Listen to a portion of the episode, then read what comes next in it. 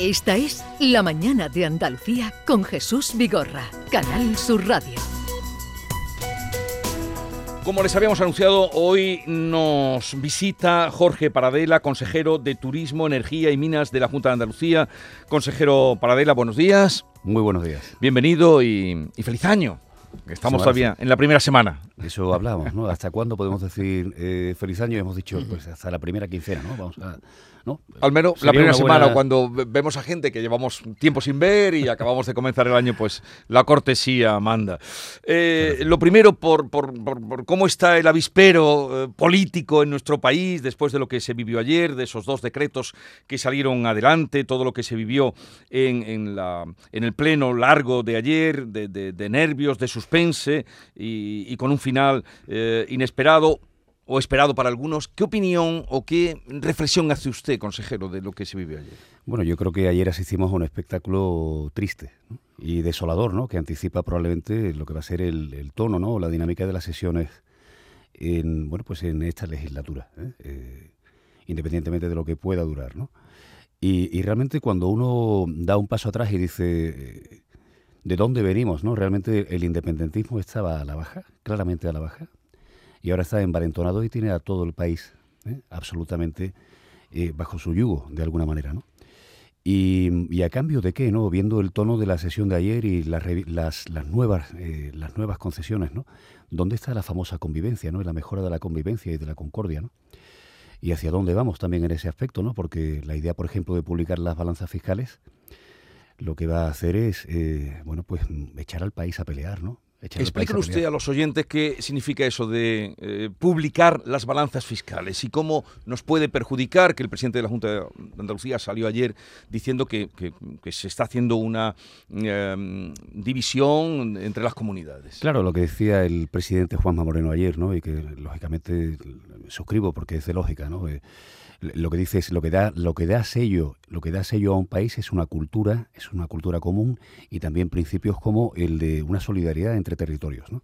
entonces entrar en el debate de quién recibe más y quién recibe menos entrar en el debate de quién aporta eh, quién aporta y tiene un saldo eh, neto eh, supuestamente negativo y quién tiene un saldo neto supuestamente positivo, lo que va a llevar es al enfrentamiento. ¿no?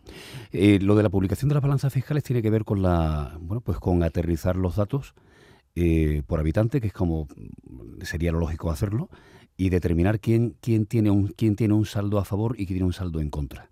De manera de que, de que ese territorio que supuestamente tiene un, tiene un saldo en contra, eh, que parece, eh, parece intuirse ¿no? que Cataluña espera que ese va a ser su, ese va a ser su resultado, va a venir a decir que eh, lo que está es, bueno, pues siendo, siendo esquilmada o, siendo, o que está aportando hacia otros territorios Em, eh, recursos que deberían quedarse en su región. ¿no?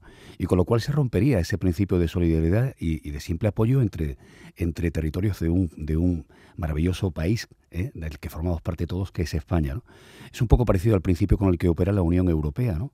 La Unión Europea, en la Unión Europea también se producen esas posiciones, positivas o negativas en cuanto a aportaciones y percepciones de, fondos, y sin embargo no es un debate, no es un debate frecuente en la Unión Europea porque se parte de la base de que el sustento de la Unión Europea es el de, es el de un principio por el cual todo, todo el conjunto de la Unión Europea va hacia arriba a cambio de cuestiones como participar en un mercado único común, ¿no? Pues esto sería parecido, es decir, ¿a dónde, dónde lleva esta conversación de quién recibe, quién recibe y quién pone más, ¿no? Eh, de eso va lo de las balanzas fiscales y lo que decía es que de ninguna manera estamos encontrando que esta forma de, este acuerdo de, investidura y esta forma de gobernar esté llevando de ninguna forma a una mejor convivencia una mejor convivencia y concordia entre los españoles. O sea que la publicación de las balanzas fiscales, para que eh, los oyentes lo entiendan, sería crear o podría crear unos agravios comparativos, de decir, nosotros pagamos más y, queremos más, por tanto, no es la primera vez que lo dicen, y Extremadura o Andalucía, vamos a ponernos nosotros, pagamos menos, no lo sé lo que saldría, y, reciben más, o sea, un agravio entre las comunidades.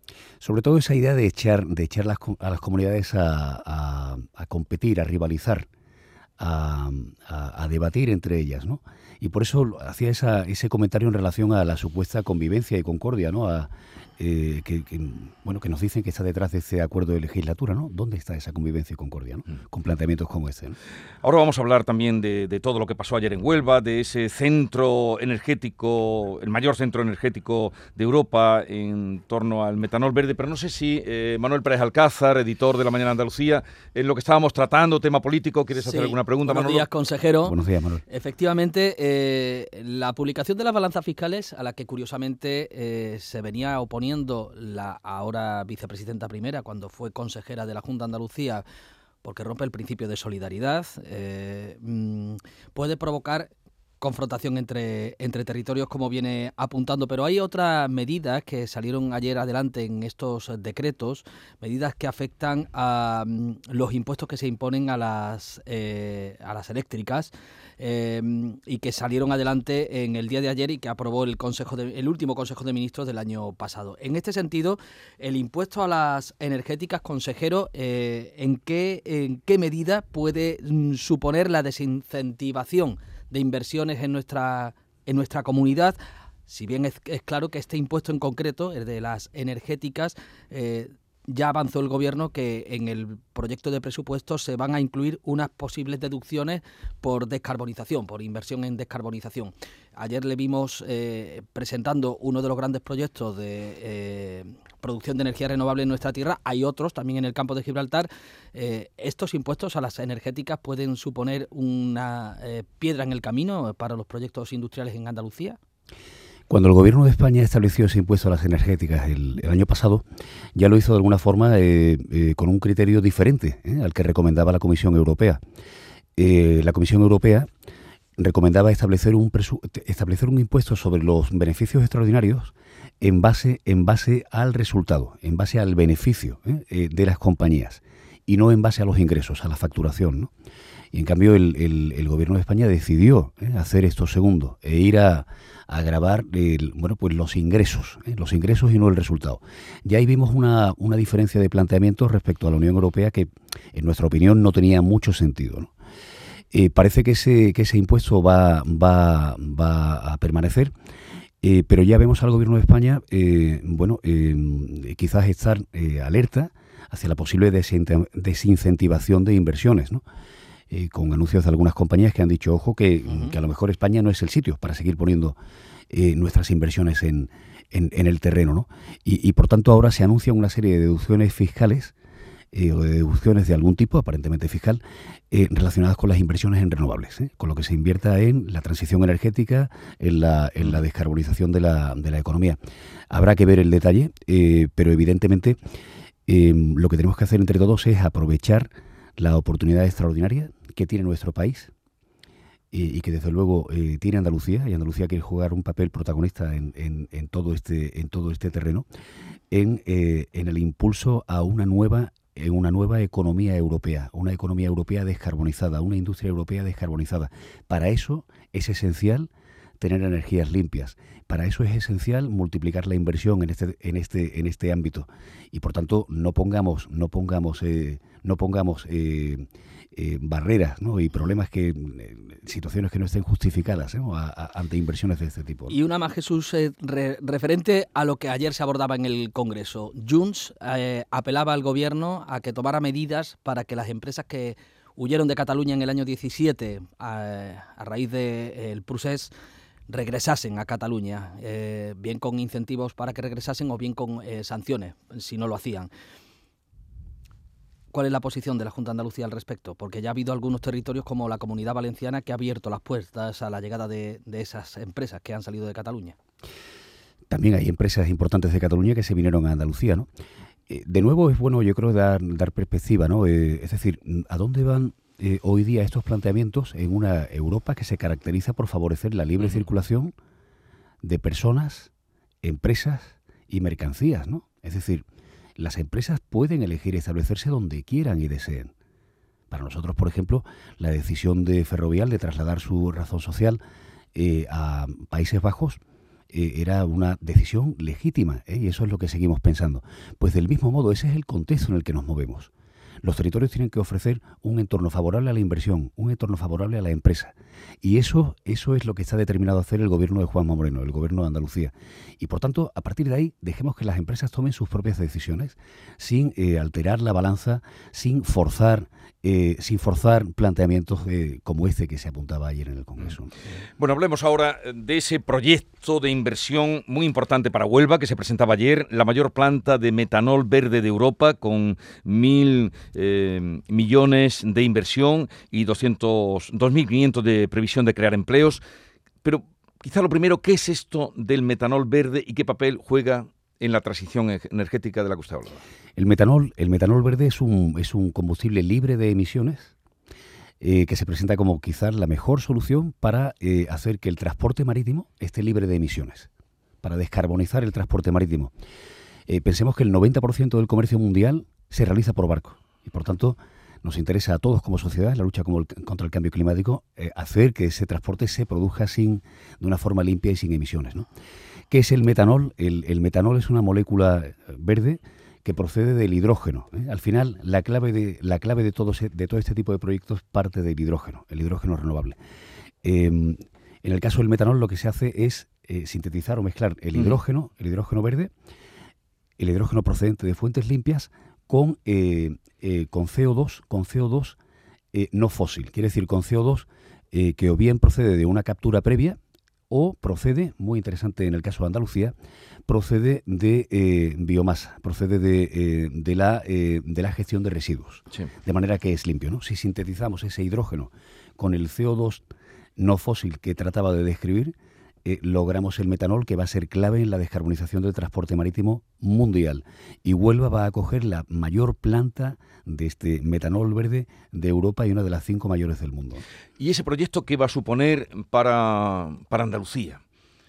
Y para Huelva, que es donde va a estar ubicado, mm, ¿qué va a suponer? Va a suponer, va a suponer una oportunidad extraordinaria. Eh, ocurre que mm, en el intento por, en, los, esfuerzos que se están realizando, eh, con un papel muy importante de la Unión Europea, por descarbonizar la economía, la, solución eléctrica, la solución eléctrica, la electrificación, eh, tiene un alcance determinado, pero hay una gran parte, hay una gran parte de las emisiones de CO2 que están relacionadas con actividades que no es posible electrificar. Por ejemplo, la industria pesada industria como la que tenemos en el polo energético precisamente de Huelva o de Bahía de Algeciras, el transporte marítimo, el transporte aéreo, el propio transporte terrestre pesado, son actividades difíciles de electrificar, difíciles de, eh, bueno, pues de solucionar con una batería y una conexión eléctrica, ¿no? Eh, y por tanto, el hidrógeno, el hidrógeno que decía antes es la clave de todo, se está planteando como la gran solución para este tipo de actividades. Y Andalucía en uno de los mejores lugares del mundo para producirlo por distintas razones. Porque tenemos el sol y el viento para alimentar la energía renovable que está detrás del proceso, por nuestra ubicación geográfica, por la presencia de puertos muy importantes que juegan un papel esencial en el transporte de este tipo de moléculas verdes, perdona de nuevo el, el tecnicismo, y también por el conocimiento que hay en Andalucía en el manejo de moléculas como el hidrógeno convencional, ¿no? Eh, por el, bueno, porque se utiliza también en, los procesos de producción tradicionales de hidrocarburos que venían realizándose en esos dos polos energéticos que citaba antes, ¿no? Por tanto, Andalucía se está convirtiendo en un gran lugar para hacer esto, porque también, y ahí vendrá la ventaja competitiva sostenible, vamos a tener una ventaja en costes sostenible en el tiempo. Va a ser mejor eh, producir hidrógeno verde y las moléculas asociadas, el metanol, el amoníaco, en Andalucía que en otros lugares. ¿Por qué? Porque tenemos mayor radiación social y porque tenemos la capacidad y el conocimiento para hacer las cosas muy bien. ¿Y, para cuándo, ayer se presentaba este proyecto, para cuándo entraría en funcionamiento? ¿Prevén que pueda estar en marcha? Sí, todo esto van, son proyectos que se van concatenando y que tienen como base la colaboración entre, entre, entre empresas y la colaboración también entre la administración y, el, y las empresas y se van, se van enlazando el, hidrógeno verde va a, estar, eh, va a entrar en producción, digamos ya a una escala industrial, en el último trimestre de 2026. El corredor marítimo que va, que va a conectar, eh, que va a conectar el, puerto de Algeciras con el, norte, con el de Rotterdam, va a estar en funcionamiento en el último trimestre de 2027. Y en concreto este proyecto del metanol verde que se presentaba ayer en Huelva, que es enormemente ambicioso e ilusionante, estará en pleno, en pleno rendimiento en 2028, quizás un poco antes. Llama la atención eh, que se trata de un proyecto en el que colaboran dos grandes multinacionales, CEXA y Maers, que no estamos muy acostumbrados eh, a esto por aquí, dos multinacionales eh, que se suman. Es tal el, tamaño de los desafíos a los que se enfrenta nuestra economía y nuestra sociedad, ¿no? que las empresas están viendo que necesitan ir de la mano. Es decir, yo comento algunas veces ¿no? con el equipo ¿no? que empresas que tradicionalmente eh, o bien eran competidores eh, o se veían, eh, se percibían como rivales o como muchos se miraban de reojo, ahora trabajan juntos para abordar este tipo de desafíos debido al orden de magnitud de las inversiones que se requieren.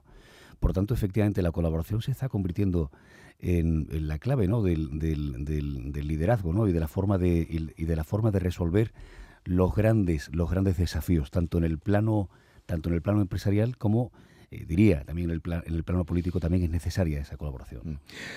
Estamos hablando con Jorge Paradela, consejero de Industria, Energía y Minas de la Junta de Andalucía, al que vimos el otro día muy serio, el lunes creo que fue, cuando usted protestaba y levantaba la voz porque el nuevo plan para ampliar las infraestructuras eléctricas decía que solo en Andalucía eh, va a llegar el 2% de esa inversión.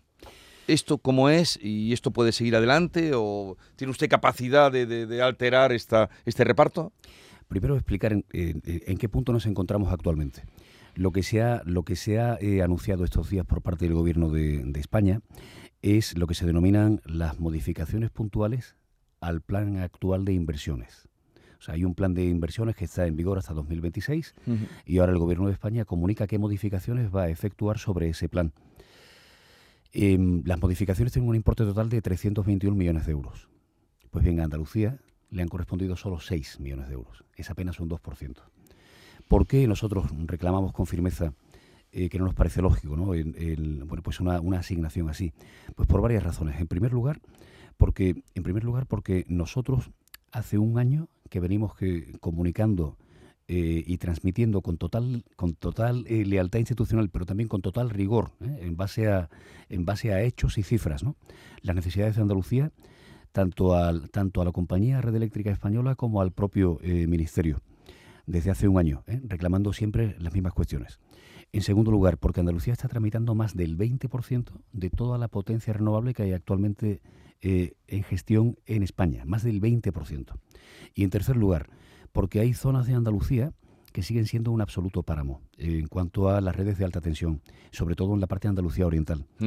Y también han surgido en los últimos tiempos grandes proyectos que requieren este tipo de acometidas. Al igual que el Valle Andaluz del Hidrógeno Verde sí estaría, sí estaría salvado por, por estas modificaciones, y me gusta aclararlo, hay otros grandes proyectos que tienen que ver con la minería metálica o que tienen que ver con el desarrollo de puertos de Andalucía o que tienen que ver, como decía, con nuevas posiciones en las provincias de Córdoba, Granada y Jaén que no se han visto atendidas. ¿Qué vamos a hacer? Bueno, pues seguir, seguir reclamando lo que, lo que consideramos es, es en justa lógica que nos corresponde eh, y de hecho el periodo de alegaciones se cierra mañana. Andalucía va a presentar sus alegaciones y seguiremos en contacto con el, con el Ministerio, con el que habitualmente tenemos una, una bueno, pues una comunicación bastante abierta y fluida. Consejero, eh, mm, recordamos que cuando se produjo la crisis energética por el inicio de la guerra en Ucrania, y también por la crisis diplomática que hubo entre España y Argelia, dejamos de recibir eh, el gas que necesitábamos, subieron muchísimo los precios de la factura, de la luz y, del gas. Y, se impulsó entre España y Francia aquello que se llamó el H2Med, que es un gasoducto que conectará España con Francia y el centro de Europa para precisamente trasladar hidrógeno verde. Eh, desde Andalucía, que puede convertirse en el gran productor de esta energías eh, no hay un medio físico para trasladar eh, hasta Centro Europa esa energía que se produzca aquí. habría que hacerlo, como usted ha explicado, en, barcos. ¿Hay alguna opción de que, de que ese tipo de conductos puedan llegar hasta nuestra tierra? Sí, el, barco es actualmente una, buena solución porque ese corredor eh, marítimo entre, entre Andalucía y el norte de Europa, en este caso el puerto de Rotterdam, es lo que está ya en, marcha, es una buena solución que además permanecerá en el tiempo, incluso cuando estén construidos esos hidroductos. La red troncal de hidroductos eh, que anuncia Enagas, la compañía eh, estatal Enagas, sí que incluye parte de Andalucía, es decir, hay, una, hay un corredor hay un corredor atlántico de hidroductos que llega hasta Huelva, ¿eh? y por tanto, digamos que la parte de Huelva la tendríamos bien representada en ese, en ese primer mapa, pero que no llega, no llega a Campo de Gibraltar, a la bahía de Algeciras, y que tampoco cubre otras zonas que van a disponer de proyectos fuertes de hidrógeno renovable como Almería. Entonces, el, el proceso, el proceso que, hemos puesto en marcha, eh, tras, reunirme con el presidente de Nagas, es el de, em, bueno, pues un proceso que denominamos de manifestaciones de interés para demostrar que hay una demanda cierta y firme en estas zonas que justifica que esa red troncal llegue también a las, a las, a las provincias y localidades que he mencionado. O sea que en ese camino estamos de nuevo en el de reclamar, em, bueno, pues mm, qué es lo que Andalucía necesita para aprovechar esta oportunidad que tenemos y, por cierto, una oportunidad que, eh, con la que queremos contribuir también al esfuerzo de España. Es decir, eh, es muy difícil que España alcance sus objetivos en la lucha contra el cambio climático y la transición energética sin que Andalucía, sin que Andalucía tenga los recursos necesarios para hacerlo. Le hemos preguntado antes por las grandes medidas políticas que se aprobaron ayer en el Congreso, pero la micropolítica, la que afecta al bolsillo del ciudadano, eh, entre las medidas aprobadas ayer está eh, eh, el IVA de la factura de la luz. ya sabemos que el del gas, el descuento en el IVA del gas desaparece. ¿Cómo lo vamos a notar los ciudadanos a partir de este 2024, ese cambio que va a haber en el, impuesto, en, el IVA que, graba eh, la factura energética? Bueno, la verdad es que el, gobierno, eh, el gobierno lo que viene anunciando es que ese tipo de medidas que se pusieron en funcionamiento eh, a raíz de la guerra de Ucrania, como usted bien decía, eh, iban a ser temporales, ¿no? Y que de alguna manera, desde el principio decían, esto habrá que habrá que ir retirándolo, ¿no? Con el tiempo, ¿no? asistimos también a ese debate en, el propio gobierno sobre a qué ritmo hacer las cosas. ¿no? Es cierto que el coste de la energía ha bajado, ha bajado sustancialmente respecto al, respecto al pico de la crisis. Y eso lo estamos viendo, lo estamos viendo tanto en la actividad de las empresas como en, como nuestros propios bolsillos, en la factura de la luz. ¿no? Por tanto, eh, el momento de empezar a retirar eh, este tipo de, apoyos y hacerlo gradualmente, eh, bueno, pues parece, parece, parece que, mm, bueno, pues que tiene cierta lógica, ¿no? Empezaremos a notarlo todos, pero es cierto que lo que está ocurriendo en España, y yo creo que, de nuevo, ¿no? Perspectiva un poco larga, ¿no? Lo que está ocurriendo es que más del 50% de la energía que consumimos en España ya es renovable. Las energías renovables son la gran apuesta, son actualmente ya más baratas que las energías fósiles. Ese es el camino al que tenemos que seguir. La energía fotovoltaica, la, energía eólica son, la energía también hidráulica son soluciones más baratas que la energía convencional. Ahí Andalucía tiene un enorme peso, una gran relevancia. Tramitamos más proyectos que nadie, 1.200 proyectos en tramitación actualmente con 22.000 millones de euros de inversión asociados, con 47.000 puestos de trabajo asociados, pero que sobre todo van a terminar redundando en una mejor factura eléctrica para las empresas andaluzas y para nuestros ciudadanos. O sea que vamos, la luz va a seguir bajando, piensa usted. Pensamos que sí, pensamos que sí. Lógicamente estamos en, un, en un tiempo convulso en cuanto a la geopolítica y habrá que seguir atentos ¿no? al escenario mundial. ¿no? Eh, no olvidemos que fue la guerra de Ucrania la que, la que originó eh, ese enorme repunte ¿no? del precio de la, de la energía pero nuestra previsión actualmente es que ese, descenso continúe, sobre todo, de nuevo, insisto, por la aportación de las energías limpias, ¿eh? que nos van, que traen desarrollo y que estamos eh, tramitando en Andalucía con absoluto rigor bajo el, prisma de hacer compatible desarrollo económico y respeto y cuidado del entorno natural. Jorge Paradela, consejero de Industria, Energía y Minas de la Junta de Andalucía, gracias por la visita. Deseamos lo mejor para esos proyectos que aquí nos ha planteado, empezando por el de Huelva, que se presentaba ayer y que dice usted que a finales de 2026. El de Huelva de ayer en concreto, 2028, quizás un poco antes. Ya en funcionamiento. Y otros anteriores, 2026-2027. Gracias por la visita y lo dicho, suerte. Muchísimas gracias. Manolo, hasta mañana. Hasta mañana. 9.34 minutos. Eh, enseguida tenemos aquí a los compañeros de la otra cara de la actualidad, eh, Yolanda, David, Bea y Maite. Esta es La Mañana de Andalucía con Jesús Vigorra, Canal Sur Radio.